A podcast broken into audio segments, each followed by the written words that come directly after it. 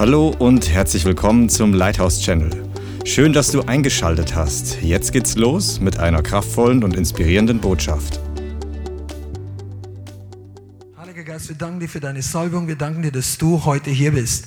Dass du Offenbarung schenken willst und dass du jedem von uns lernen möchtest, wie wir beständig vorwärts gehen, wachsen, zunehmen, wie deine Gemeinde stark wird, wie dein Leib deine Berufung erfüllt. Und wir danken dir, dass wir ein ganzes Buch voller Weisheiten haben. Dein ganzes Wort ist voll von Lektionen, dass wir daraus lernen.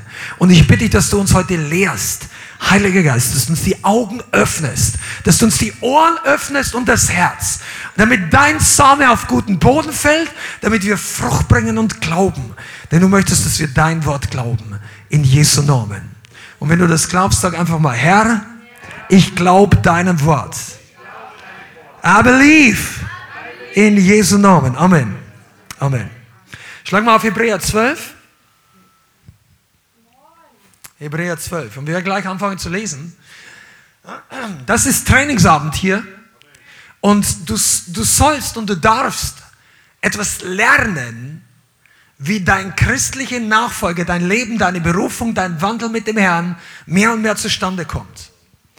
Und viele von euch sind noch gar nicht, also ihr seid nicht Jahre hier und das ist ein gutes Zeichen für eine Gemeinde, ähm, dass das gute Durchmischung ist zwischen neuen Leuten und reifen Leuten oder Leute, die erst neu dazugekommen sind. Und dieses Wort hat heute für jeden von euch was. Und für jeden, der dazu schaut. Egal wie dein geistliches Reife, dein Reifezustand ist. Aber bevor wir starten, richtig, ich möchte, dass du weißt, dass wir in einem Langstreckenlauf sind. Wir sind nicht nur in Kurzstrecken, in Event Christianity. Wir sind nicht nur dazu da, ein paar Mal ein gutes Erlebnis zu haben, sondern dein Leben wird gebaut auf Fels, wenn du dich on the long term committest. Amen. Und deshalb möchte ich lesen Hebräer 12, Vers 1, wo der Hebräerschreiber sagt, deshalb, Deshalb lasst nun auch uns, da wir eine so große Wolke von Zeugen um uns haben, jede Bürde, das heißt Last, und die so leicht umstrickende Sünde ablegen und mit Ausdauer laufen, den vor uns liegenden Wettlauf. Ich wiederhole nochmal. Mit Ausdauer laufen, den vor uns liegenden Wettlauf, in dem, sag mal in dem, in dem wir hinschauen auf Jesus den Anfänger und Vollender des Glaubens. Bis hierher mal. Wir sollen den Lauf mit Ausdauer laufen. Deshalb bist du heute hier. Deshalb kommst du regelmäßig. Deshalb hoffe ich, liest du regelmäßig die Bibel. Betest du regelmäßig. Unsere geistliche Nachfolge mit Jesus braucht unter anderem auch Ausdauer. Und viele von uns haben darin ein mentales Problem, dass wenn Schwierigkeiten kommen, fangen wir an zu zweifeln, weil Umstände sich ändern, weil Dinge sich nicht mehr so anfühlen, weil meinetwegen der Widerstand größer wird oder kann sein, dass du eine Zeit lang eine gute Arbeit hast und plötzlich macht der Arbeitgeber pleite, ist nicht deine Schuld, was auch immer. Und Dinge ändern sich. Oder du musst ausziehen aus einer Wohnung, da hat es dir super gefallen, das Haus wird verkauft, keine Ahnung. Aber Gott, manchmal ändern sich Umstände. Und wir Christen brauchen diese Mentalität, dass wir hindurchgehen und nicht nur ankommen. Solange wir in dieser Welt sind, bist du berufen, durchzugehen weiterzugehen, dran zu bleiben, Schritt für Schritt, Woche für Woche, Monat für Monat. Und die Leute, die das lernen, die werden, die werden nicht nur transformiert, die werden geistlich erfolgreich. Mit erfolgreich meine ich, dass etwas rauskommt aus ihrem Leben. Ich meine jetzt nicht, manche haben da Probleme mit dem Wort Erfolg. Ich finde das absolut unnötig, dieses Problem, weil die Bibel ein Buch von Erfolg ist von geistlichen und göttlichen Erfolg. Das heißt jetzt nicht, dass du Milliardär werden musst. Vielleicht ist für den einen oder anderen das vorbereitet. Kein Problem. Aber Erfolg im Blick Gottes ist anders definiert als Erfolg in der Welt. Das ist ganz klar. Aber trotzdem möchte, kein, möchte Gott nicht, dass nur eines seiner Kinder äh, dumm, also einfach ohne Frucht, ohne Ergebnis, ohne Lohn für deine Mühe dasteht. Das macht doch keinen Sinn. Gott möchte, dass aus deinem Leben was rauskommt. Und er möchte sogar, dass andere dadurch gesegnet werden, dass andere Leute das mitkriegen. Und deshalb bist du auf einem Weg sozusagen auf einem Journey, sagen die Amerikaner. Das ist ein neu modernes Wort, das wird ganz gern, gern benutzt. Kannst du, kannst du nehmen oder nicht, aber du bist auf jeden Fall unterwegs. Die ersten Christen, das haben wir schon mal gesagt, haben sich selber sogar bezeichnet als die Bewegung auf dem Weg. Die Männer und Frauen, die Gruppe von Leuten, die auf dem Weg sind. Das heißt, du bist also auf dem Weg. Du, bist, du kommst nicht an, solange Jesus noch nicht wiederkommt. Und auf diesem Weg begegnet dir eine. Ich möchte mal kurz davon reden. Das ist jetzt ein bisschen für Anfänger, die ersten paar Minuten, aber das ist ganz wichtig, dass du diese Sachen richtig einordnest. Du hast ein Erbe. Gott hat einen Plan für dich. Er hat, er hat Dinge für dich vorbereitet. Das ist bereits gemacht. Verstehst du? Er hat das schon aufgeschrieben. Er hat dir das geistlich schon gegeben. Er hat für dich Pläne, die gut sind. Er hat für dich nicht nur ein Erbe, er hat für dich Wiederherstellung. Wiederherstellung bedeutet Heilung, Befreiung, Denkenerneuerung, Transformation, dass du die Lasten abfällst, dass du, du, du solltest in die Gemeinde kommen, wo du leichter nach Hause gehst, als du reingekommen bist. Zumindest in der Mehrheit der Fälle. Und wenn du es eine Zeit lang brauchst, dann bleibst du dran. Aber wenn du dich fünf Jahre lang durchbeißen kannst und alles ist nur mühsam, dann machst entweder du was falsch oder die Gemeinde was falsch oder bist am falschen Ort. Aber Gott möchte, dass du leichter wirst, dass deine Last in Bezug auf Gott oder die Welt leichter wird. Na, Verfolgung kann kommen, Schwierigkeiten kann kommen, ich, wir kommen aber noch dazu, aber du selber darfst dich leichter fühlen. Das ist Teil deines Erbes, Wiederherstellung. Er hat für dich Segen und Verheißungen. Das ist, dein, das ist für dich da. Wenn du bisher in der Gemeinde gewesen bist oder hier reingekommen bist und du hattest diesen Eindruck, ja meine Güte, ein Teil von meiner Nachfolge ist einfach Leiden und Mühen, weil dem einen gibt Gott viel Segen und einfacher und dem anderen, der hat halt ein schwieriges Los und ich darf darin lernen, dass Gott treu ist. Nein, du darfst schon lernen, dass Gott treu ist. Aber Leichtigkeit, Jesus sagt, meine Last ist leicht, mein Joch ist sanft. Er sagt nicht, meine Last ist eine schwere Sache, damit du viel lernst. Lernen kommt nicht durch diese Art von Leiden. Also nicht durchs falsche Leiden. Wir sollen Gehorsam lernen durch Leiden. Das steht sogar im Hebräer, das hat Jesus auch. Aber das ist ein ganz anderes Leiden. Das ist, weil du gesegnet bist, wirst du zur Zielscheibe des Feindes und du machst keine Kompromisse mit der Wahrheit, mit dem Segen. Und dann kann es sein, dass an, an deiner Rüstung oder an deinem Leben manchmal was anknallt, das ist nicht angenehm, aber du musst nicht leiden. Manche, also Leiden und Verfolgung um des Namens Jesus willen, auf jeden Fall, und das ist körperliches Leiden, aber viele von den Leuten, die in der Geschichte und heutzutage für Jesus gelitten haben, die waren im Herzen trotzdem voller Freude. Amen. Also, Erbe, Wiederherstellung, Segen, Verheißung. Er hat aber auch für dich eine Bestimmung und eine Berufung. Das ist etwas, was weit über dein Segen hinausgeht. Und das darfst du auch lernen.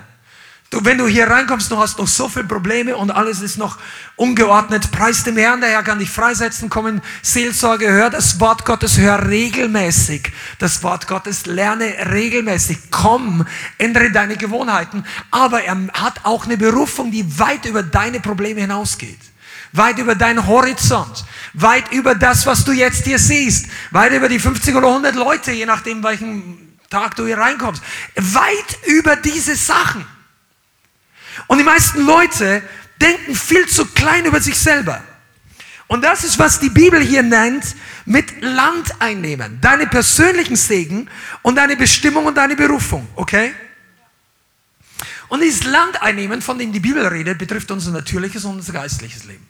Und deshalb wurde diese Geschichte, ist die immer noch für uns aktuell. Die Israeliten kamen raus aus Ägypten durch die Wüste, haben sich dort durch Ungehorsam verlaufen in einer Kreisbahn, 40 Jahre lang, die hätten da schon lang rauskommen können, aber eine neue Generation wurde vom Herrn ins verheißene Land geführt.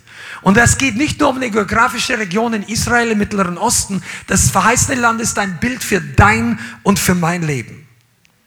Und Gott möchte dich mehr und mehr freisetzen und zurüsten. Amen. Aber er möchte dich auch verändern, dass du das verheißene Land einnehmen kannst. Ich weiß, dass, dass viele von uns das wissen. Wir werden uns heute ein paar Punkte anschauen, die extrem wichtig sind. Weil das verheißene Land ist keine Sechs-Monats-Aktion. Dein verheißenes Land ist kein kurzfristiger Bibelschultrip und dann bist du angekommen. Man kann im verheißenen Land ankommen, aber es gibt für dich Aufgaben. Es gibt für dich Dinge zu tun. Es gibt für dich Land einzunehmen. Und das musst du lernen. Dieses Denken muss sich verankern in uns. Land einnehmen bedeutet nicht, dass du ständig mit dem Teufel kämpfst. Das ist zwar ein Teil der Sache, aber Land einnehmen bedeutet, dass du nimmst, was Gott für dich vorbereitet hat. Jetzt lass uns mal rausgehen aus der ganzen politischen Dimension für heute und Israel und denk dir einfach mal dreieinhalbtausend Jahre zurück. Damals, als Josua mit ein paar hunderttausend Männern und den ganzen Familien und Kindern am Jordan steht und sie schauen ins verheißene Land nach 40 oder 45 Jahre, also ist eine mindestens 40 Jahre nachdem sie zum ersten Mal reingegangen sind. Kaleb und Josef waren die einzigen Erwachsenen von früher, die übrig geblieben sind, äh, um das Land einzunehmen. Und diesen Moment, es gibt einen Moment in deinem Leben, der dem gleichkommt. Wenn du gerettet wirst oder gerettet worden bist, das ist der Moment, als du rauskommst aus Ägypten. Raus aus der Macht des Pharaos. Raus aus der Knechtschaft der Welt das ist deine Rettung. Dann kommt die Taufe. Die Bibel sagt, dass das Volk Israel bildhaft auf Mose getauft wurde, indem sie durch das Wasser ging und nicht ertrunken sind. Deshalb ist es wichtig, dass du dich gleich taufen lässt, wenn du dich bekehrst und nicht erst 20 Jahre später. Taufe ist ganz wichtig. Weil so wie die, Israel, äh, wie die Israeliten zugesehen haben, wie die, Phari äh, die Pharisäer, die, die Pharaoniter, die, die Ägypter, die, die, das Heer des Pharaos im Wasser ertrunken ist, so schneidet, hat auch die Taufe Kraft, die, die Auswirkung deines alten Lebens abzuschneiden auf deine zukünftige Wandel mit Jesus. Amen. Und dann wollte Gott nicht sofort, dass die jetzt gleich ins verheißene Land kommen. Wusstest du das? Gott wollte nicht, dass sie sofort nach Kanaan kommen, sondern er sagt, bring, führe mein Volk in die Wüste, damit sie mir dort dienen. Gott wollte ihnen zuerst begegnen. Begegnen in der Wüste. Warum in der Wüste? Da gab es keine Ablenkung. Da gab es keine Fleischtöpfe. Im 21. Jahrhundert, da gab es kein Handy.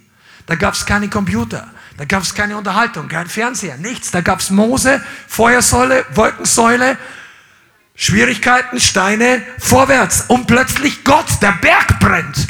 Der Sound, wir haben vorhin Sound gesungen. Sei mal froh, dass du nicht damals dabei warst. Das, das ist hier nichts, diese Lautsprecher gegen Sinai. Wenn du denkst, wir sind laut, dann, dann lass dir mal im Himmel den Film vom Berg Sinai vorspielen was dort für Trompeten losgegangen sind. Die haben sich die Ohren zugehalten und gesagt, wir können es nicht ertragen. Und Mose steht da, diesen Teil des äh, Mose-Films von 1996 mag ich wirklich. Mose steht grinsend da mit den Steintafeln und genießt wie Gott und dann und alle anderen. Das war wirklich so, die waren von einem anderen Stern geistlich irgendwie. Mose freut sich über die Gegenwart Gottes. Moses sagt, wow, der Herr kommt. Und der Rest vom Volk kann nicht viel damit anfangen. Weißt du warum? Weil die waren nicht vorbereitet. Die waren raus aus Ägypten, aber Ägypten war noch in ihnen drin. Und wenn Ägypten in dir ist, dann kannst du mit der Gegenwart Gottes nicht viel anfangen. Deshalb kannst du hier reinkommen und erstmal Ägypten aus dir rauswaschen lassen. Durch den Heiligen Geist. Dann kannst du auch leichter fliegen. Ich mag ja Flugzeuge, also ich mag überhaupt Technik, aber Fliegen fasziniert mich. Und eine Sache musst du immer wissen, es gibt einen Grund, warum sie dich zahlen lassen, wenn du mehr als 23 oder 30 Kilo einpackst. Weil Gewicht ist für die Leute Geld. Flugzeuge haben eine ganz bestimmte Begrenzung, nämlich das Gewicht. Der interessiert nicht, ob du 10 cm größer bist, kannst du 50 groß sein. Wenn du auch nur 78 Kilo wiegst, dann setz dich hin. Aber wenn du 500 Kilo wiegst, dann musst du wahrscheinlich für drei Passagiere bezahlen. Also passt der auch nicht auf den normalen Sitz. Machen wir auch nicht lustig über dicke Leute, gar nicht. Aber ich sage, das ist eine Frage des Gewichts. Fliegen ist eine Frage des Gewichts. Und geistlich aufsteigen ist auch eine Frage des Gewichts. Deshalb sagt Jesus im Hebräer, also der Heilige Geist für mir, lasst uns alle Bürde ablegen. Die Last. Okay, heute geht es darum, wie kannst du dein verheißenes Land einnehmen und behalten. Sagen wir zum Nachbarn, behalten. Es geht darum, dass du es behältst. Viele von euch, ihr seid schon unterwegs, ihr seid hierher gekommen, ihr seid, habt euch eingeklinkt, ihr habt Segen empfangen. Gott hat an dich hineingegossen. Er hat dich begonnen zu verändern. Er hat dich gesegnet. Einige von euch, ihr habt geheiratet und bekommt jetzt Kinder. Halleluja. Andere von euch, ihr seid auf dem Weg dabei, in den Segen hineinzugehen. Und auch wenn du ledig bist, du brauchst nicht verheiratet sein, bis du überhaupt erst in den Segen kommst. Kann man Amen hören? Halleluja. Der Herr hat viel für dich vorbereitet. Und wenn du dran bleibst, kommt es zustande. Das ist die erste Weisheit. Aber verheißenes Land einnehmen ist eine Sache von dranbleiben. Ich möchte eine Stelle mit euch lesen. Oh, lass mich vorher noch zwei, drei Sätze sagen, damit ich jetzt noch hier mit reinpacke. Wir müssen lernen zu wachsen, lernen, das Land einzunehmen. Das ist nicht eine Sache, die du einmal hörst und erledigt. Du musst lernen, genau wie du lernen musst zu beten, lernen anzubeten, lernen gute göttliche Gewohnheiten zu entwickeln. Lernen zurückzunehmen. Wir haben das manchmal in der Seelsorge, Bianca und ich halten, es gibt ja auch ein Seelsorgeteam. Weißt du was? Einige von euch, ihr seid nicht ernsthaft genug dran, wirklich frei zu werden. Ihr seid nicht entschlossen genug, aus den alten Bindungen rauszukommen. Du bist, du sagst, okay, mir geht's nicht mehr so schlecht, ich gehe nicht unter. Ja, aber das ist nicht, das ist nicht deine Berufung. Du sollst nicht überleben die nächsten 40 Jahre auf einer Rettungsinsel, schwimmen im Atlantik und den Herrn preisen, dass du nicht untergehst. Du hast eine andere Aufgabe. Und einige von uns müssen ballastlos werden. Manche vielleicht sogar unangemeldete Mitbewohner, Geistliche. Du brauchst Freiheit. Dein Haus gehört dem Herrn. Halleluja. Und deshalb müssen wir lernen, zurückzunehmen, das Land einzunehmen. Das ist ein Lernprozess, weil es kommen neue Herausforderungen. Du bist herausgefordert, auch in der Gemeinde, neue Glaubensschritte zu tun, Schritte von Gehorsam. Es kommen Widerstände. Part of the package. Wenn du was anderes hörst, ist nicht die ganze Wahrheit. Es werden Widerstände kommen. Jesus sagt, der, jeder Tag hat seine Übel genug. Es kommen Erfolgserlebnisse, wenn du mit Jesus gehst. Der Druck nimmt manchmal zu und manchmal nimmt er auch wieder ab. Die, eine, die meisten von euch lernen gerade, wenn der Druck zunimmt, trotzdem auf Kurs zu bleiben.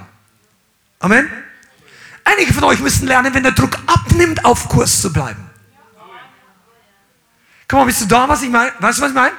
Ihr habt gelernt zu beten. Ihr habt gelernt zu fasten. Ihr habt gelernt, weil geistlicher Druck zunimmt. Du sagst, wow, ich merke, ich bin im Segen, aber da kommt Widerstand. Gibt es ein paar Leute im Hauskreis, in der Gebetsgruppe. Du kommst ein paar Mal in die Gebetsabend der Gemeinde. Du bist geistlich gut unterwegs. Und dann, weil der Druck zunimmt und du lernst zu kämpfen.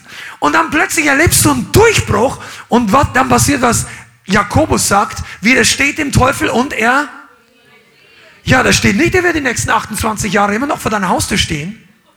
Sagt, er wird fliehen, wenn du widerstehst. Zumindest für eine Zeit lang, sagt auch die Bibel. Dann wich der Teufel eine Zeit lang von Jesus. Am Ende der, der Versuchung. Lukas 4, kannst du lesen. Für eine Zeit lang. Also du musst nicht die ganze Zeit, so wie dieser eine, ich weiß gar nicht, wie er heißt. Früher habe ich mal Asterix gelesen, als ich noch nicht bekehrt war. Da gab es so einen, der die ganze Zeit Angst hat, dass der Himmel auf den Kopf fällt. Ihr habt das wahrscheinlich nicht gelesen, aber er läuft immer einem Schild rum. So, du musst nicht dauernd so rumlaufen, als ob dir irgendwas vom Teufel auf den Kopf fällt. Du hast Sieg, du hast Durchbruch. Ja, aber irgendwann mal kommt dann auch, du denkst, ha, was jetzt passiert?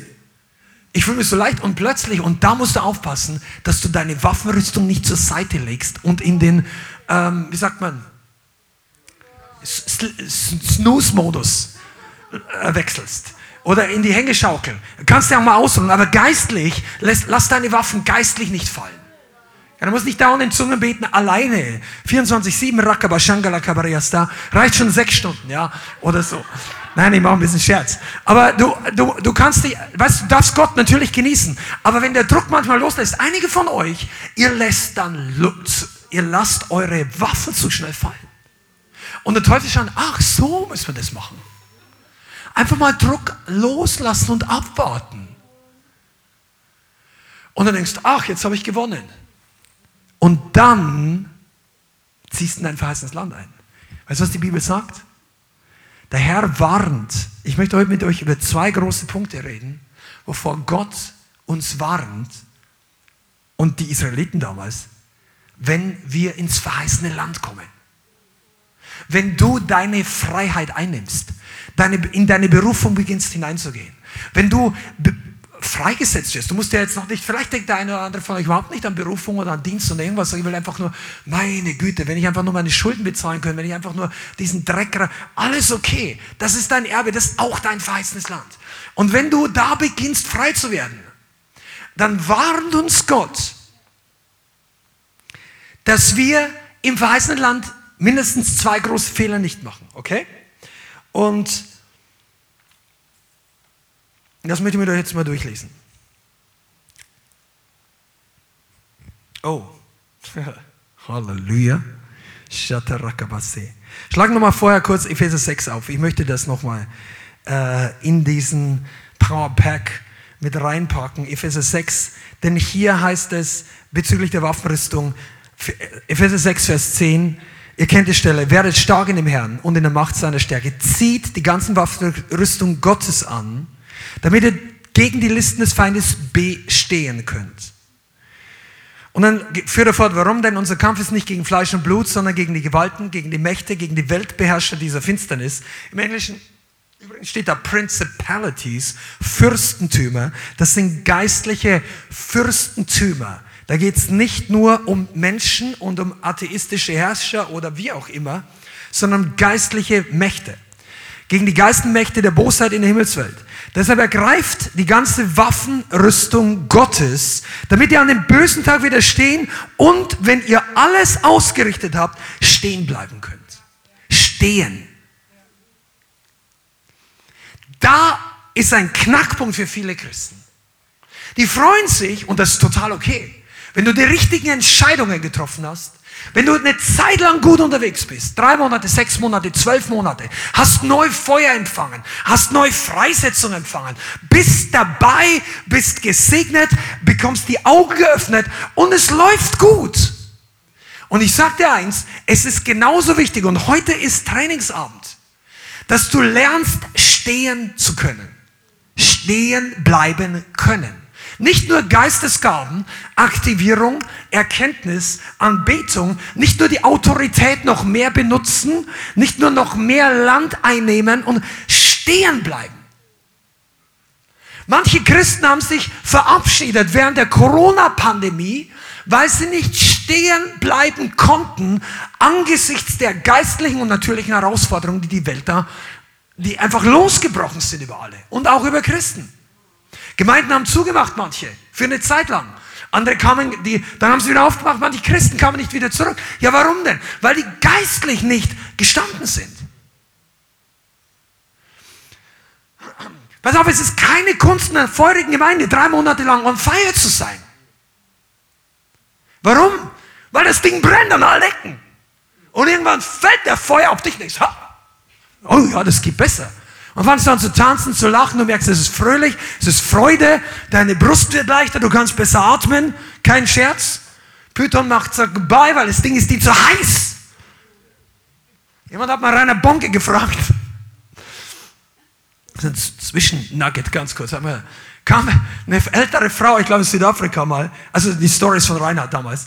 Es kam eine Frau zu mir am Ende des Gottesdienstes und sagt, Pastor Bonke, please pray for me. I have a demon right here.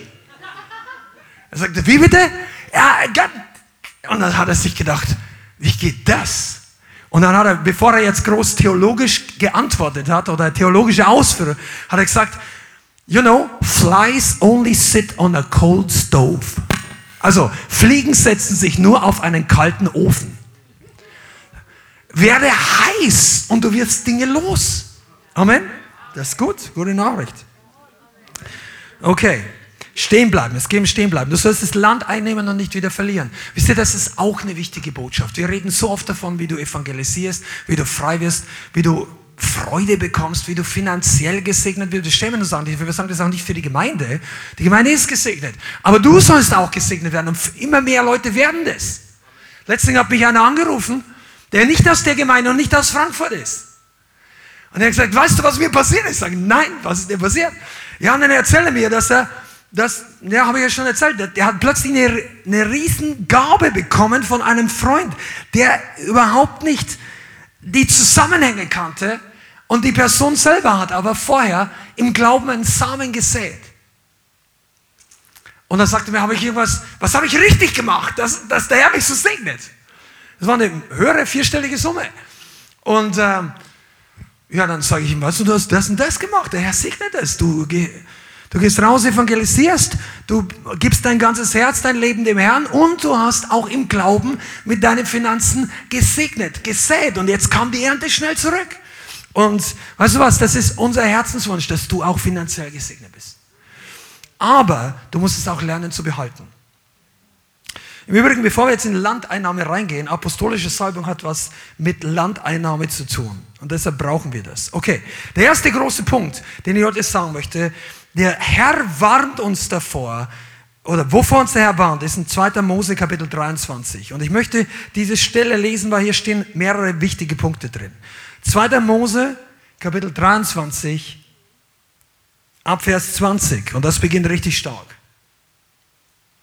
2. Mose 23, Vers 20. Und Mose prophezeit und der Herr redet durch Mose. Und er sagt, siehe, ich sende einen Engel vor dir her, sagt der Herr, damit er dich, das heißt Israel, das ganze Volk, auf dem Weg bewahrt und dich an den Ort bringt, den ich für dich bereitet habe. Hüte dich vor ihm, höre auf seine Stimme und widersetze dich ihm nicht. Denn er wird eure Vergehen nicht vergeben, denn mein Name, denn wird euer Vergehen nicht vergeben, denn mein Name ist in ihm. Also wenn du dich widersetzt.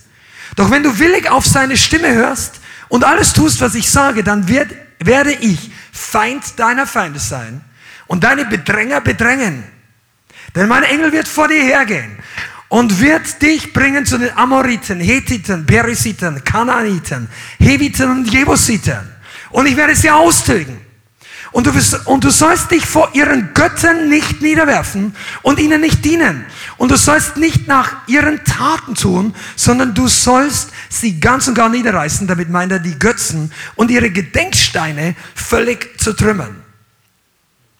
Vers 25, jetzt wird's gut. Und ihr sollt dem Herrn euren Gott dienen.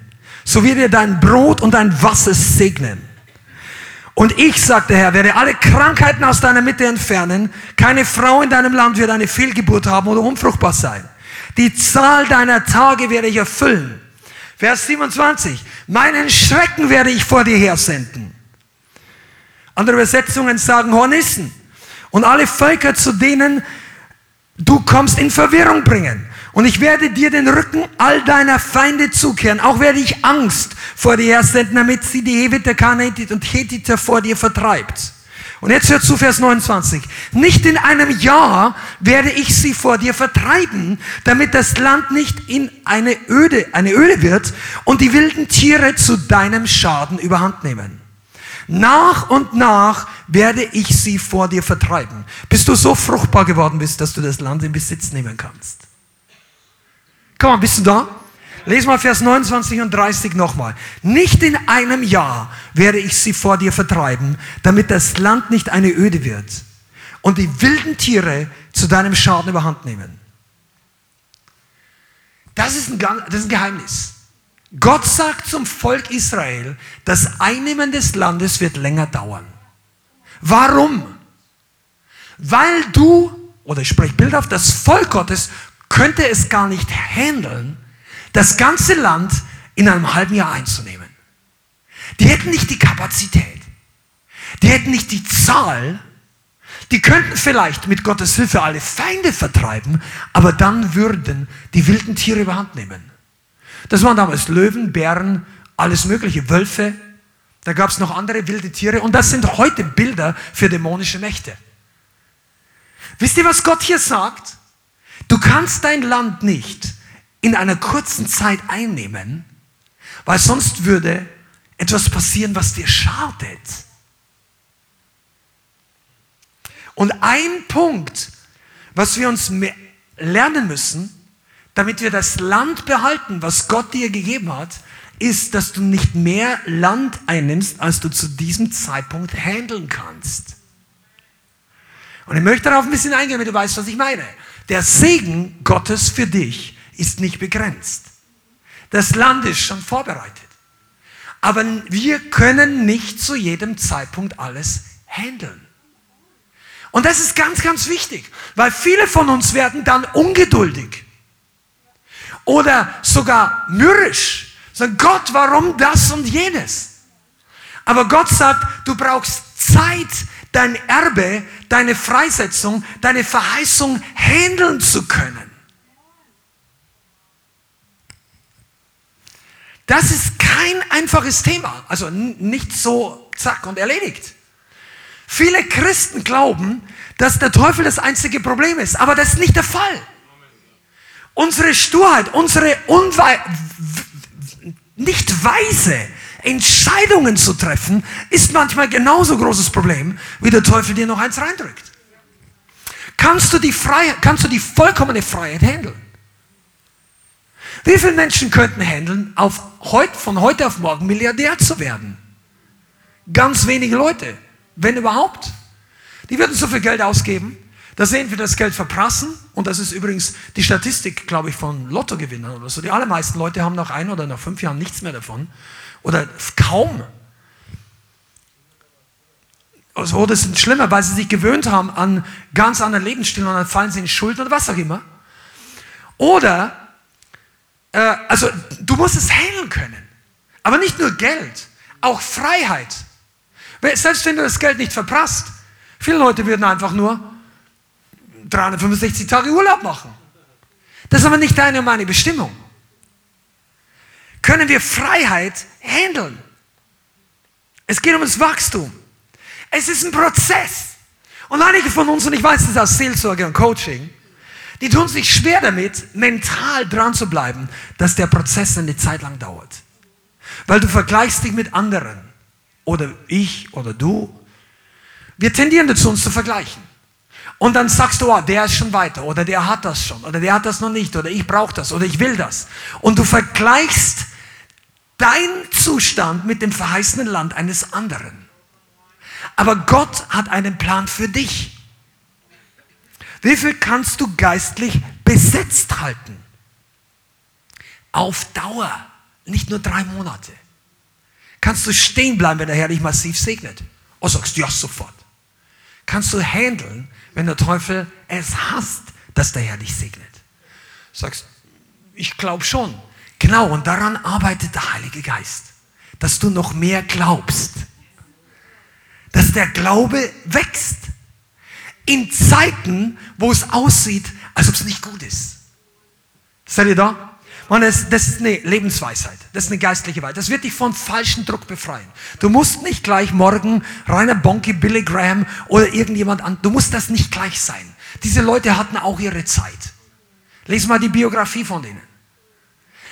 Du, du musst auch gar nicht sein wie irgendjemand anders hier in der Gemeinde oder jemand, den du im Internet siehst. Du musst du sein aber die Version von du, von dir, die Gott in dich hineingelegt hat, in dem Fahrplan Gottes. Also manche Leute, und ich werde ein bisschen konkreter, das ist ja heute für alle was dabei, ja, hoffe ich. Nämlich, du, du kommst hier rein und du lernst dann auch, dass Gott die Autorität gegeben hat. Der hat Autorität über die Märkte der Finsternis gegeben, über Umstände, über Teufel, über den, was auch immer. Und dann beginnst du die Autorität im Gebet zu gebrauchen. Und dann merkst du, das ist eine Waffe, die ganz gut feuert, ja. Weil du merkst, plötzlich weicht der Teufel aus deinem Leben. Und du lernst dann auch, dass du nicht alles von A bis Z, den ganze von hinten und vorne rum betest und alle, äh, irgendwo so, sondern du kommst zum Punkt im Gebet und plötzlich kommt Power in dein Gebet. Ja, du kannst auch beten, wie du möchtest, aber ich bin halt, mich hat das interessiert. Wie kann man ein Gebet mehr Kraft bekommen? Ja, und da kann man viel lernen. Und wenn du das mal gelernt hast, dann funktioniert die Sache. Und dann denkst du, pah, das geht, super. Dann gehst du zum nächsten, boom, denkst, boah, die Autorität, das ist Power. Dann gehst du zum nächsten, boom. Und dann bist du in so einem Modus, dass du bist gerade über den Jordan rübergesprungen und die ersten Feinde fliehen gerade vor dir. Und dann denkst du, boah, ist das gut. Und dann gleich genau, komm, komm, wir gehen nochmal raus. Und dann packst du noch drei Leute und du stürmst nach vorne, die nächste Stadt. Und das nächste Hektar. Und dies und das. Und du merkst, es funktioniert, funktioniert. Und plötzlich wird dein Leben schwieriger. Und du merkst, dass es nicht nur kämpfen, sondern es ist auch behalten. Nicht nur viermal in den Gebetsabend kommen on fire sein, sondern plötzlich, ja, die nächsten zwei Monate, ja, jetzt geht es mir nicht mehr. Und dann siehst du die Leute nicht mehr. Das ist nicht das Land behalten. Hast drei Leute zum Herrn geführt, weil er hat dich gesehen, ich bin mal mit einer Arbeitskollegin, da habe ich noch nicht äh, also weder bei GOD gearbeitet, noch haben wir die Gemeinde gehabt. Das war vor vielen Jahren, da haben wir einer der ersten Wintertour oder die zweiten, dritten, keine Ahnung, irgendwann so 2012, äh, Entschuldigung, 2012 oder so ähnlich. Und äh, da habe ich dann meine damalige Arbeitskollegin gesagt, möchtest du nicht mitkommen? Und die kam mit, sie war Christin, hat noch nie evangelisiert, ging raus und gleich im ersten Gespräch bekehrt sie gleich die erste Person. Und das war natürlich ermutigend und super, Halleluja und so weiter. Und dann macht es natürlich Spaß, dann möchtest du natürlich weitermachen. Und vielleicht gehst du hin und sagst, der bekehrt sich und dann wird jemand geheilt. Und der Herr zeigt dir, dass er mit dir ist. Und dann machst du weiter und weiter und plötzlich kommen die Schwierigkeiten. Die Schwierigkeiten kommen nicht mehr, weil du was falsch machst, sondern weil du in deinem Land vorwärts unterwegs bist. Und plötzlich kommt Widerstand. Früher hattest du Widerstand, weil du gesündigt hast. Weil du blöd ist, also nicht Widerstand vom Teufel, du hast keinen Widerstand vom Teufel gehabt, der Heilige Geist hat dir widerstanden, du hast geerntet von deinen schlechten Taten, du musst, du musst dein geistliches Leben richtig sehen. Der Teufel hat früher in dir einen Mitarbeiter gehabt, der, der wollte nicht sofort umbringen. Die meisten Leute verstehen das nicht. Ja, mir ging es besser in der Welt, ja warum? Du warst der Mitarbeiter in der Firma. Und nachdem du rauskommst, bist du plötzlich auf der Gegenseite für ihn. Da kommt erstmal Druck. Und dann lernst du zu widerstehen. Und dann plötzlich macht Spaß. Aber dann nimm Land ein, was du behalten kannst. Manche Gebetserhörung ist deshalb noch nicht da, weil du es noch nicht handeln könntest. Du wolltest nicht, ja, ist die Wahrheit. Wie viel Versuchung kannst du widerstehen, wenn der Herr dich dorthin befördert, wo du eigentlich dafür glaubst? Es geht nicht nur um Sünde. Also es geht, wenn Gott dir dein Land gibt, was glaubst du, was dann alles kommt? Da kommen neue Challenges. Vielleicht für einen oder anderen von euch gehen 20 Türen auf einmal auf. Sei es beruflich oder geistlich. Der Heilige Geist gibt dir, du gehst rein in ein Erbe, in eine Verheißung. Du, du redest nicht mehr alles durcheinander und drauf, du betest und der Herr bestätigt dich und plötzlich, die Leute denken sich, wow, könnt ihr nicht mal bei uns kommen und predigen oder bei uns mal, kannst du nicht mal darüber kommen? Und dann plötzlich passiert sehr viel. Und dann musst du entscheiden, wo säst du deinen Samen? Wo legst du deine Aktion hin? Wir als Gemeinde beten da sehr genau drüber. Weil du kannst nicht einfach nur in ganz Deutschland losstürmen und überall mit dem geistlichen Schwert reinhauen. Du musst wissen, ob du das Land behalten kannst. Wir haben schon unsere Erfahrungen gemacht. Uns gibt es ja nicht erst vorgestern. Aber wir haben schon erlebt, was es bedeutet, wenn du in eine bestimmte geistliche Region reingehst, was für Erschütterung auch intern das bedeuten kann. Und da müssen wir stehen bleiben. Und du solltest, ich möchte keinem von euch, mein Herz, das Anliegen ist, dass keiner von euch irgendwie vorwärts geht und nachdem er bei diesem Missionstrip dabei war und hier dabei und hier und 20 Mal Zeugnisse gegeben hat, plötzlich kommt eine Flaute und ein Boom und dann dauert es drei Monate und es siehst die Leute nicht mehr wieder. Das ist keine seltene Geschichte im Leib Christi. Besonders für evangelistische Leute. Ehen, die massiv unter Attacken kommen. Aber wir reden nicht nur vom Evangelisieren. Du kannst auch in ganz andere Bereiche reingehen. Wie viel Druck kannst du widerstehen um des Segens willen? Zu wie viel Versuchung kannst du Nein sagen, die der Feind schickt, um dich abzubringen? Du hast ein verheißenes Land. Plötzlich werden die Leute auf dich aufmerksam. Die finden dich interessant, weil du nicht mehr so depressiv schaust. Du lächelst. Die ganze Abteilung freut sich, wenn du kommst. Und dann wirst du auf drei oder fünf Partys gleichzeitig eingeladen. Und du denkst, boah, überall gehen die Türen auf zum Evangelisieren. Und dann entscheide weise, wo du hingehst. Vielleicht kannst du diese fünf Partys alle nicht handeln. Vielleicht liegt passieren da an manchen Partys Sachen, die du nicht sehen möchtest, wovon du früher selber drin warst, wo du Buße getan hast und du solltest da im Moment nicht sein. Weil das Weisheit ist. Wie viel von deiner Freiheit kannst du handeln? Versteht ihr, was ich meine? Wilde Tiere sprechen von dämonischen Mächten. Wenn Gott dich vertreibt, musst du den Bereich füllen können. Sagen wir füllen. Kommt euch das bekannt vor? Oder? Lukas 11. Lukas 11, Vers 24. Wenn der unreine Geist, Lukas Kapitel 11, Vers 24, wenn der unreine Geist von den Menschen ausgefahren ist, so durchwandert er dürre Orte und sucht Ruhe und da er sie nicht findet, spricht er, ich will in mein Haus zurückkehren, wovon ich ausgegangen bin. Und jetzt hör mal genau zu, auch wenn du es schon oft gelesen hast. Und wenn er kommt, findet er es gekehrt und geschmückt. Dann geht er hin, nimmt sieben andere Geister mit, böser als er selbst, und sie gehen hinein und wohnen dort, und das Ende jenes Menschen wird schlimmer als der Anfang. Ich möchte heute mal einen kurzen, äh, die Aufmerksamkeit auf einen bestimmten Punkt legen. Viele Leute unterschätzen das. Das Haus war leer, das kann man sehen, gekehrt und geschmückt. Das Haus war nicht dreckig. Da steht auch nicht, dass die Tür offen war. Es war leer. Was das bedeutet? Du bist von Pornografie vielleicht frei geworden. Oder was weiß ich, von Drogensucht. Und jetzt ist dein Haus leer. Bildhaft oder sogar ganz real, weil irgendwas aus dir ausgefahren ist. Du bist, dein Haus ist leer. Du fällst nicht wieder in die gleiche Sünde erst, wenn du wieder anfängst, Drogen zu nehmen oder wenn du wieder anfängst, den ersten Porno zu schauen. Dann ist dein Haus nämlich nicht mehr geschmückt und gekehrt. Dann ist es schon wieder dreckig. Der Feind kommt zurück und checkt, ob es leer ist. Das bedeutet, du bist sauber, du bist gereinigt, du bist aber nicht erfüllt. Du hast genügend Eifer gehabt, in Seelsorge und Befreiung zu gehen, aber nicht genügend Eifer, den leeren Platz zu füllen mit Gottes Substanz, damit der Platz nicht leer bleibt. Und der Teufel interessiert sich nur, ob es leer ist. Aber wenn du gefüllt bist, wohnt jemand anders darin. Oh, da gibt es dieses uralte Beispiel von dem Evangelisten, wo er dann plötzlich, als der Feind kommt, sagt er, Jesus, mach mal du auf. Ich glaube, es sagt Leute dir. Und dann geht Jesus an die Haustür und sagt, Teufel, oh, ich habe mich in der Tür geirrt. Wenn das Haus leer ist, klopft er an deine Tür. Wenn das Haus gefüllt ist mit Jesus, schlägt er an Jesus an. Das ist der Unterschied.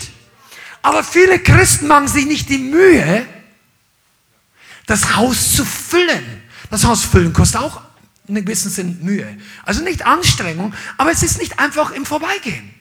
Du musst investieren in dein geistliches Leben, investieren in die Person Gottes, in das Wort Gottes, in Gebet, in Gemeinschaft. Sag ja, ich kann nicht so anbeten wie ihr. Ja, wie oft bist du eigentlich da? Also wie oft versuchst du es? Wie oft lernst du? Ich konnte am Anfang auch nicht so anbeten. Ich bin wie ein Stock rumgestanden die ersten paar Wochen in dem Lobpreis und die Monate. Also ich war einfach verklemmt, ich war religiös, damals aus der katholischen Kirche gerettet. Und es hat einige Monate, ein, zwei Jahre gedauert, bis der Heilige Geist mich da richtig gewaschen hat. Amen. Tom, Halleluja. Tom versteht, was ich meine. Wir brauchen Freiheit, wir brauchen Füllung. Füllung mit dem Heiligen Geist. Und wenn du das nicht lernst, dann kannst du, dann wird es schief gehen, wenn du noch mehr Land einnimmst, aber du füllst das Alte noch nicht mal. Ja, ich brauche noch mehr Segen, ich brauche noch mehr. Weißt du, du, du, bist, du kannst glücklich sein, auch ohne Expansion. Vielleicht hast du, ich, ich sage mal ein praktisches Beispiel, nur damit du weißt, ganz simpel.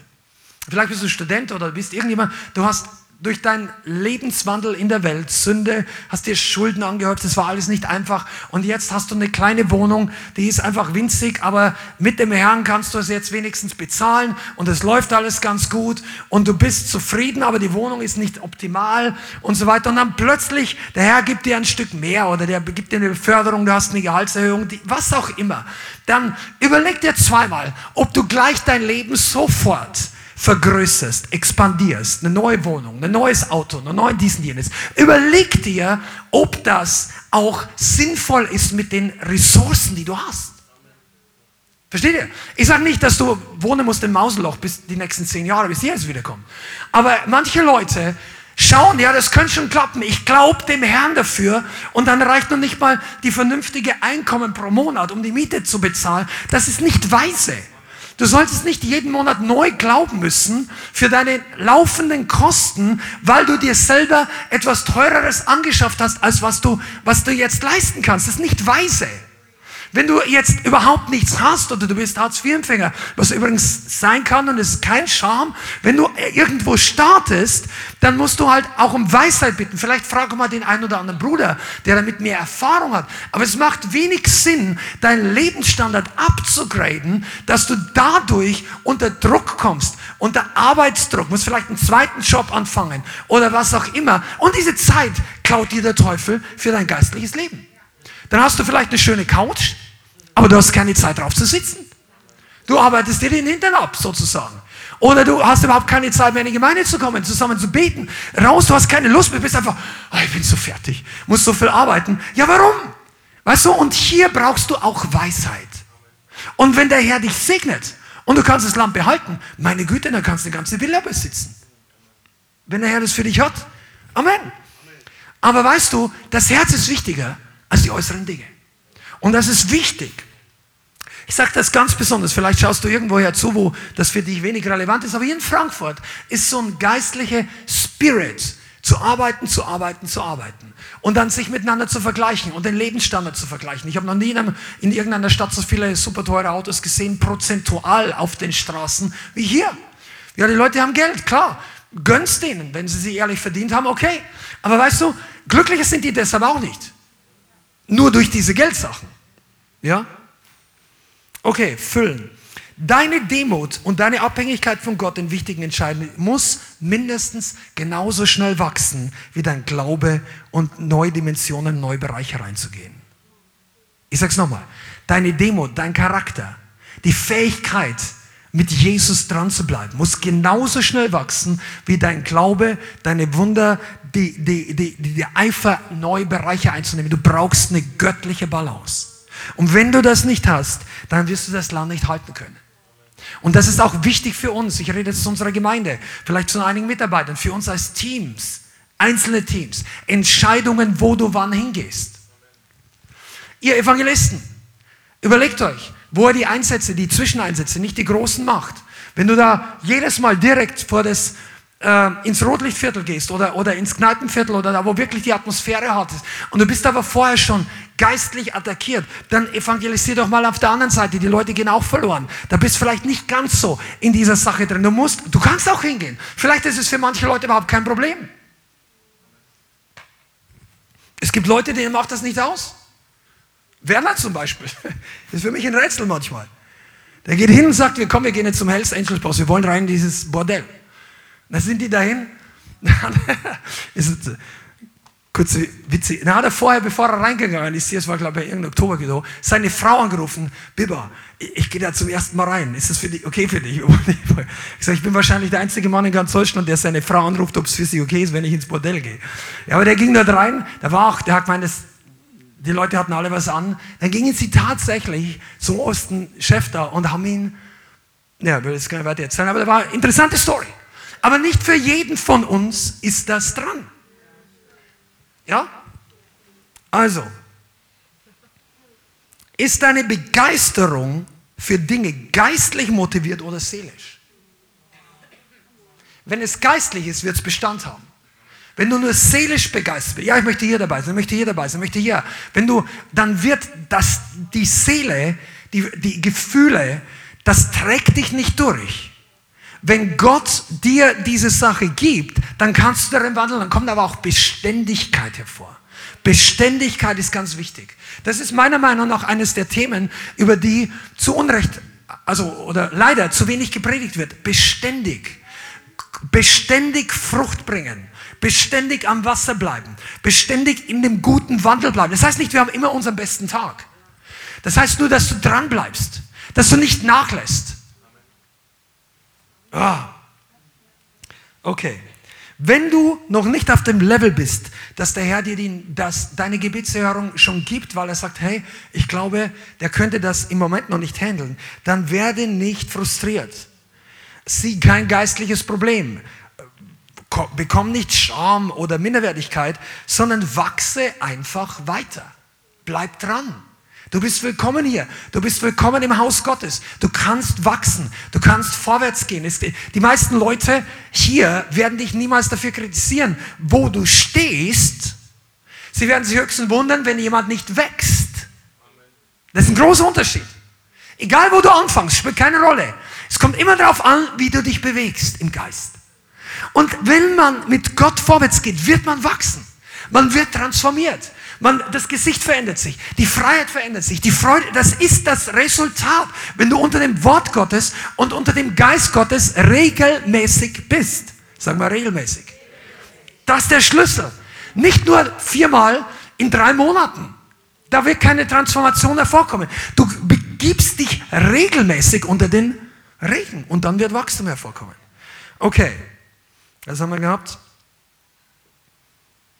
Kannst du den Traum deines Lebens handeln, ohne dass dein Fokus abweicht?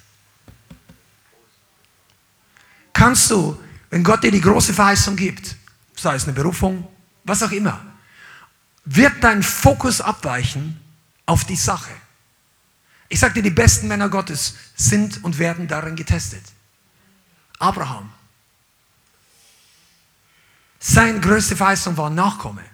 Und nicht nur für ihn, für die ganze Welt. Es gab eine Verheißung. Durch ihn sollen gesegnet werden alle Nationen der Welt. Das geht natürlich nicht nur in Isaac.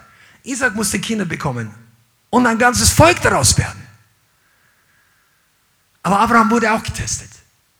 Und ich möchte was sagen. Lass nicht zu, dass du dich, wie soll ich sagen, ich bin ja geistlich wirklich, Arabashandra, Heiliger Geist, hilf mir. Es geht nicht darum, dass wir oder die Leiterschaft hier irgendjemand bremsen wollen. Das wollen wir eigentlich gar nicht. Dafür kennt ihr die Gemeinde und es ist eigentlich viel Dynamik da und es ist auch viel los, sowohl von Aktion als auch von Passion und in vielerlei Hinsicht. Aber manchmal sagen wir oder ich auch Leuten wirklich ehrlich, pass mal auf, es ist total okay, wenn du in drei Monaten nicht so wächst. Lieber ist es, du wächst so, so, so, so. Okay, Lass dir für die Sache Zeit, aber geh nicht wieder rückwärts. Bleib beständig. Werde beständig frei. Wachse jeden Monat ein bisschen mehr. Nimm das, was du hast und behalte es. Du brauchst nicht alle Veranstaltungen der Gemeinde in den ersten vier Wochen gleichzeitig besuchen und in der fünften Woche bist du so fix und fertig, dass nächsten drei Monate niemand mehr sehen kannst. Oder irgendwie, also das, ja, das passiert ja nicht. Aber es gab schon Leute, die haben da, ja, ich bin unter Druck gekommen. Ja, du, das gibt's keinen Druck. Aber es gibt ein, eine gesunde Herausforderung. Halleluja. Ah, ich, mir gefällt es. Ich weiß nicht, ob es dir gefällt, mir gefällt es. Also, das Land behalten. Das erste ist, nimm nur das ein, was du selber auch handeln kannst. Das kann für Leute viel sein, aber manchmal kommt der Heilige Geist und sagt mal, pass mal auf, der Missionstrip nicht. Oder diese Sache nicht. Oder das brauchst du jetzt nicht. Und du denkst, ah, ich will das aber haben. Und sagt der Heilige Geist, nimm es später ein. Weil dann kannst du es, wisst ihr, das ist für mich auch eine Sache oder für jeden von uns. Äh, kannst du die Wünsche deines Herzens so handeln, dass Jesus noch on top bleibt? Und wir alle Christen sagen Amen, Amen. Weil alles andere wäre eine ungeistliche Aussage, oder? Ja, möchte ich nicht hören. Aber weißt du, in der Praxis ist das eine Lernsache. Und wenn du zurückschaust und du gehst länger mit Jesus und man ist ehrlich, dann kann man sehen, dass man in bestimmten Zeiten, vor bestimmten Jahren anders entschieden hätte. Und es war ganz gut, dass bestimmte Dinge nicht passiert sind, weil sonst wären Dinge anders rausgekommen. Und das ist die Weisheit Gottes. Das ist der Prozess. Und deshalb möchte ich dich ermutigen, sehe in dein langfristiges Leben. Werde nicht entmutigt, wenn du in zwei Jahren noch nicht im vollzeitlichen Dienst bist. Aber es kann passieren, dass es ein paar Jahre später in die Richtung geht. Aber der Herr möchte sehen, ob wir ihm dienen, ob wir dranbleiben, ob wir Stück für Stück, Schritt für Schritt das Land einnehmen. Okay, und jetzt kommen wir in den zweiten großen Punkt, wovon uns Gott auch warnt, wie wir das verheißene Land wieder verlieren können. Und der ist noch spannender. Lasst uns nochmal den 2. Mose 23 anschauen. Ja? Und ich lese ab Vers 30. 2. Mose 23, Vers 30. Und nach und nach werde ich sie vor dir vertreiben, bis du so fruchtbar geworden bist, dass du das Land in Besitz nehmen kannst. Also, es hat auch was mit deiner Fruchtbarkeit zu tun. Und, also geistlich. Wir reden im Neuen Testament geistliche Übertragung. Und ich werde deine Grenzen festsetzen. Sie soll reichen vom Schilfmeer, das von dem, ähm, bei Ägypten, bis an das Meer der Philister und von der Wüste bis an den Strom. Das ist der Strom Euphrat. Denn ich werde den Bewohnern des Landes in deine Hand geben, sodass du sie vor dir vertreiben wirst. Du sollst mit ihnen, und jetzt hör zu, Vers 32, du sollst mit ihnen und mit ihren Göttern keinen Bund schließen. Sie sollen nicht in deinem Land wohnen bleiben, damit sie dich nicht zur Sünde gegen mich verführen, denn dann würdest du ihren Göttern dienen und es würde dir zu einer Falle sein. Eine Falle. Gott sagt, Pass auf, wenn du ins Land kommst, erstens, pass auf, dass du sie nicht in einem Übermaß schnell einfach raustreibst, ohne dass ihr das Land besetzen könnt. Zweitens, pass auf, wenn du den Sieg hast, dass das Zeug, was die anderen da haben, dein Herz nicht korrumpiert. Die geistlichen Dinge, die Sachen der Welt, die Götzen, Götzen ist ein wichtiges Thema. Wenn du die Bibel mal von A bis Z liest, das ganze Alte Testament und auch zum Teil Neuen Testament, dann wirst du immer feststellen, dass es bestimmte Arten von Vergehungen, Sünden, Übertretungen gibt, aber eine bestimmte Kategorie ist für Gott ganz hochgradig ein großes Problem, weil es für uns ein Riesenproblem ist, wenn Menschen beginnen, Götzen zu dienen, anderen Göttern nachlaufen. Die Bibel nennt es sogar Hurerei. Geistliche Hurerei. Wenn wir anderen Göttern dienen. Und wir, über dieses Thema gibt es sehr viel zu sagen. Ich möchte heute ein bisschen zusammengefasst, vielleicht packen wir das Thema noch anders mal an. Ein Götze ist zunächst natürlich eine geistliche Macht, eine geistliche Kraft, eine Gottheit, eine spirituelle Energie und sowas weiter, zu dem sich Menschen hinwenden, um Hilfe zu bekommen, Rat, Information oder irgendetwas, aber Gott sagt, das ist außerhalb seines Willens. Wir sollen zu ihm beten, in der einigen Gott.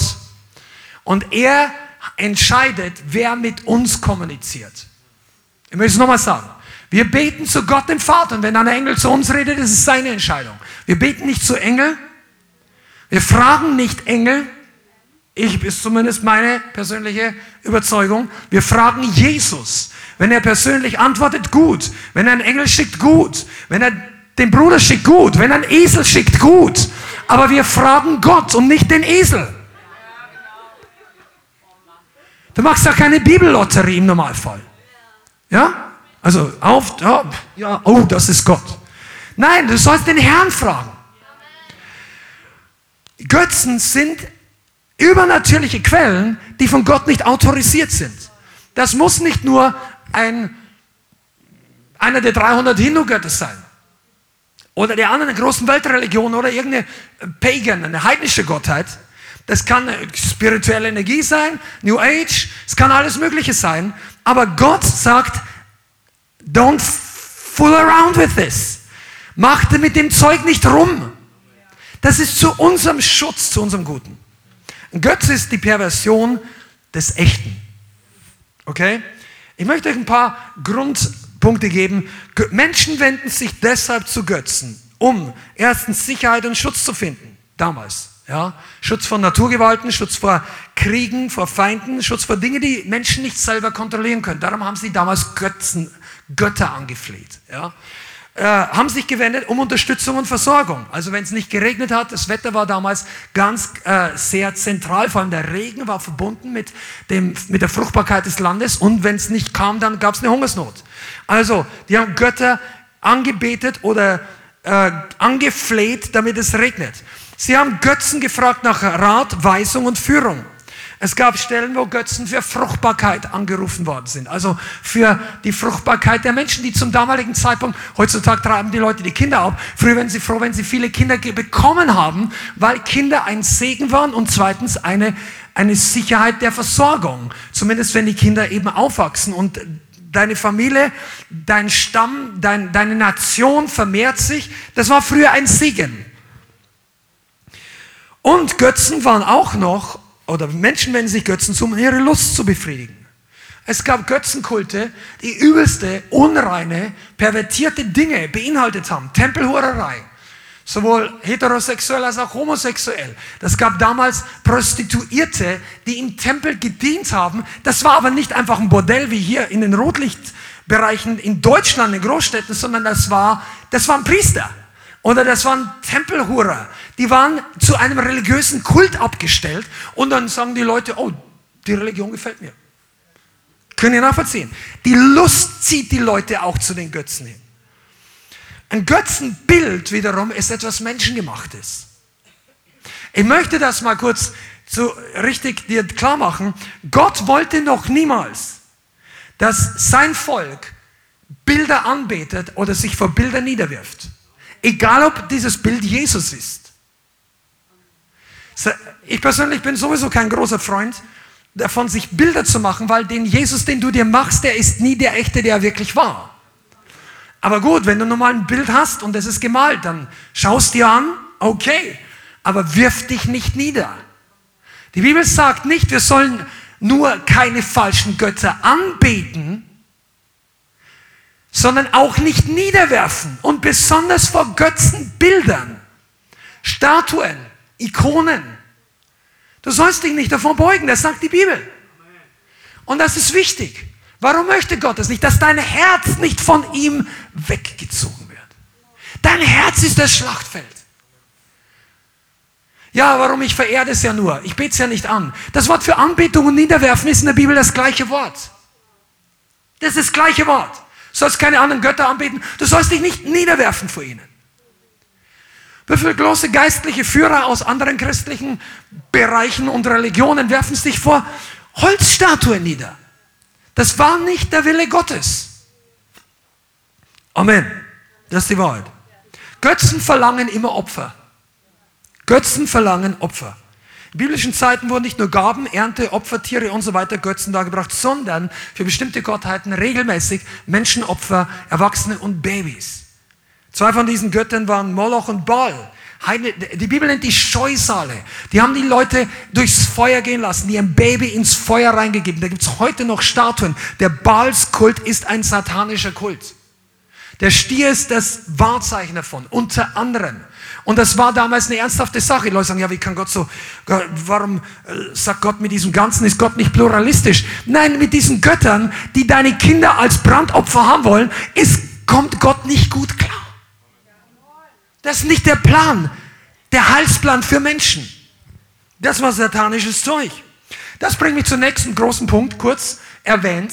Hinter Götzen, auch wenn es nur ein menschengemachtes Objekt ist, haften sich immer geistlich-dämonische Mächte, wenn Leute beginnen, sie anzubeten, anzurufen, von ihnen Glück, Segen, irgendwas zu erwarten. Wenn du dich öffnest für einen Götzen, auch wenn das Ding ursprünglich kein geistliches Wesen ist, setzt sich der Feind darauf und er bekommt dadurch legalen Anrecht zu Menschen und manchmal sogar zu ganzen Generationen oder zu Gesellschaften.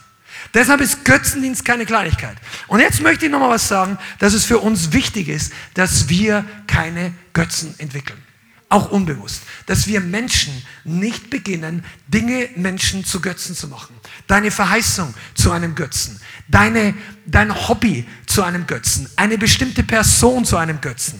Und wir wissen, hier oben sehr viel, dass Götzendienst schlecht ist. Aber wann zeigt sich denn, ob wir wirklich im Götzendienst drin sind? Wenn ich darauf verzichten soll. Es zeigt sich immer dann, wie sehr du dran hängst, wenn du loslassen sollst. Oder getestet wirst. Was war bei Abraham? Gott wollte eigentlich wissen, ob Abraham noch Yahweh, den höchsten aller Götter, mehr liebt als sein Sohn, als Isaac. Da steht sogar drin, liebst du mich mehr? Jetzt erkenne ich, dass du den Herrn fürchtest und ihn liebst. Und das ist der große Punkt, warum manche von uns nicht richtig ins verheißene Land weiter reinkommen, weil wir würden gerne Dinge haben, aber die Dinge sind uns noch immens wichtig. Das ist übrigens auch der Grund, warum manche Leute noch nicht eingesetzt werden können oder noch nicht ganz, ich sage jetzt mal, mit Verantwortung betraut werden können, weil vielleicht kannst du das noch nicht handeln. Vielleicht ist das Ding dir zu wichtig oder du nimmst dich dann zu wichtig oder du kommst in Streitereien oder in Stolz oder vielleicht in Anstoß, was auch immer. Götzendienst kann sich in Kleinigkeiten beginnen. Jetzt, ich sage nicht, dass jeder Fehler Götze ist und nur weil du dreimal Fußball schaust, heißt noch nicht, dass Fußball ein Götze für dich ist. Ah, da kommt jetzt auch ein Amen. Aber kannst du es denn auch ausschalten? Amen. Danke, Bruder. Kannst du auch darauf verzichten? Oh, ja, ich kann schon verzichten. Und dann sitzt du zwei Wochen da, als ob die Depression in deinem Leben ausgebrochen ist. Das ist nicht Freiheit. Ja, für Gott gebe ich alles ab. Oh, Gott, du liebst mich nicht mehr. Ich muss auf das verzichten. Nein, du musst nicht verzichten. Gott sagt, lass los. Es wartet ein viel größeres Geschenk. Es kommt ein größerer Segen. Wie viele Leute sind in die Hölle gegangen wegen anderen Menschen? Wegen Menschen. Das sagen nicht wir, das, das kannst du Zeugnisse nachlesen. Wie Leute bei einem Aufruf nicht nach vorne gehen, obwohl der Heilige Geist sie zieht. Und ich sage ohne Scham, weil ich dieses Buch so gern mag, aus der Biografie von Rainer Bonke nochmal ein Beispiel. Er war in Deutschland noch, da war er, glaube ich, unter 28 Jahre. Er hat eine Evangelisation als junger Mann gehalten. Da war ein paar hundert Leute maximal da. Und er macht einen Aufruf. Und da bekehren sich einige Leute und manche nicht. Das war irgendwo in Norddeutschland. Und am Ende der Versammlung steht er am Ausgang und fragt eine junge Frau, und wie ist es bei Ihnen? Haben Sie heute auch Jesus angenommen? Und dann sagt die Frau, nein, nein, ich würde so gern. Aber ich habe nicht angenommen, hat das Weinen angefangen. Dann sagt er, ja, warum denn nicht? Ja, ich kann nicht, ich kann nicht. Wenn ich Jesus heute aufnehme, dann wird mich mein Freund verlassen. Und ich liebe ihn so sehr, ich liebe ihn doch so sehr, ich liebe ihn doch so sehr. Und dann ist sie gegangen. Und am nächsten Tag kommt Reinhard in seine Gemeinde und äh, da kommt irgendjemand in sein, also er war ja da der, der Gemeindeleiter, er war ein junger Mann, hat eine Gemeinde gehabt. Und da kommt irgendjemand und erzählt ihm eine Geschichte und ihm fällt fast die Tasse aus der Hand. Und er sagt, weißt du, was passiert ist? Weißt du, was passiert ist? Nein, ich weiß nicht, was ist los? Diese junge Frau, die du gestern gesprochen hast, ist heute beim Verkehrsunfall ums Leben gekommen. Das war ihre Chance, Jesus anzunehmen. Aber manchmal machen wir die dumme, falsche Entscheidung nur wegen Menschen. Dieser Freund von dieser jungen Frau, der wird eines Tages nicht vor Gott mit ihr stehen und die Frau sagt, ja, ich konnte nicht. Sagt, das spielt jetzt keine Rolle. Ich habe die Hand nach dir ausgestreckt. Ich habe alles gegeben. Ich habe geblutet, gelitten und bin gestorben für dich. Aber dir war diese Person wichtiger. Du kannst nicht rein. Die Tür geht nicht auf, weil du das Ticket nicht genommen hast. Weil du Angst hattest, dass Leute dich ablehnen, wenn du jetzt Christ bist. Und für andere ist es den Job nicht verlieren oder nicht dumm dastehen in der Öffentlichkeit. Wisst ihr eigentlich, dass so ziemlich alle Glaubenshelden der Geschichte vor der Welt irgendwie Narren oder blöd angemacht wurden oder negativ dargestellt? Du findest, ich kenne Niemand in der Bibel, der in erster Linie Freunde hatte in der Welt. Ich meine, selbst Daniel und Josef, die wahrscheinlich die Ausnahme so weit sind, dass sie Gunst bei ganzen Königreichen hatten, auch die hatten ihre Feinde, ihre Erzfeinde. Und die Entscheidung, ob wir Gott dienen oder den Menschen, zeigt immer unser wahres Herz. Und das ist nicht nur eine Sache bezüglich der Ewigkeit. Ich glaube, wir müssen über das Thema nochmal weitersprechen. Aber wir bleiben kurz noch die letzten paar Minuten bei dem Bereich Götze. Es geht nicht nur um deine Rettung. Weil hier wird jeder, der es ernst meint, nüchtern und sagt, wow, Herr, bewahr mich. Aber es geht auch um deine Berufung. Es geht um den Plan Gottes mit deinem Leben.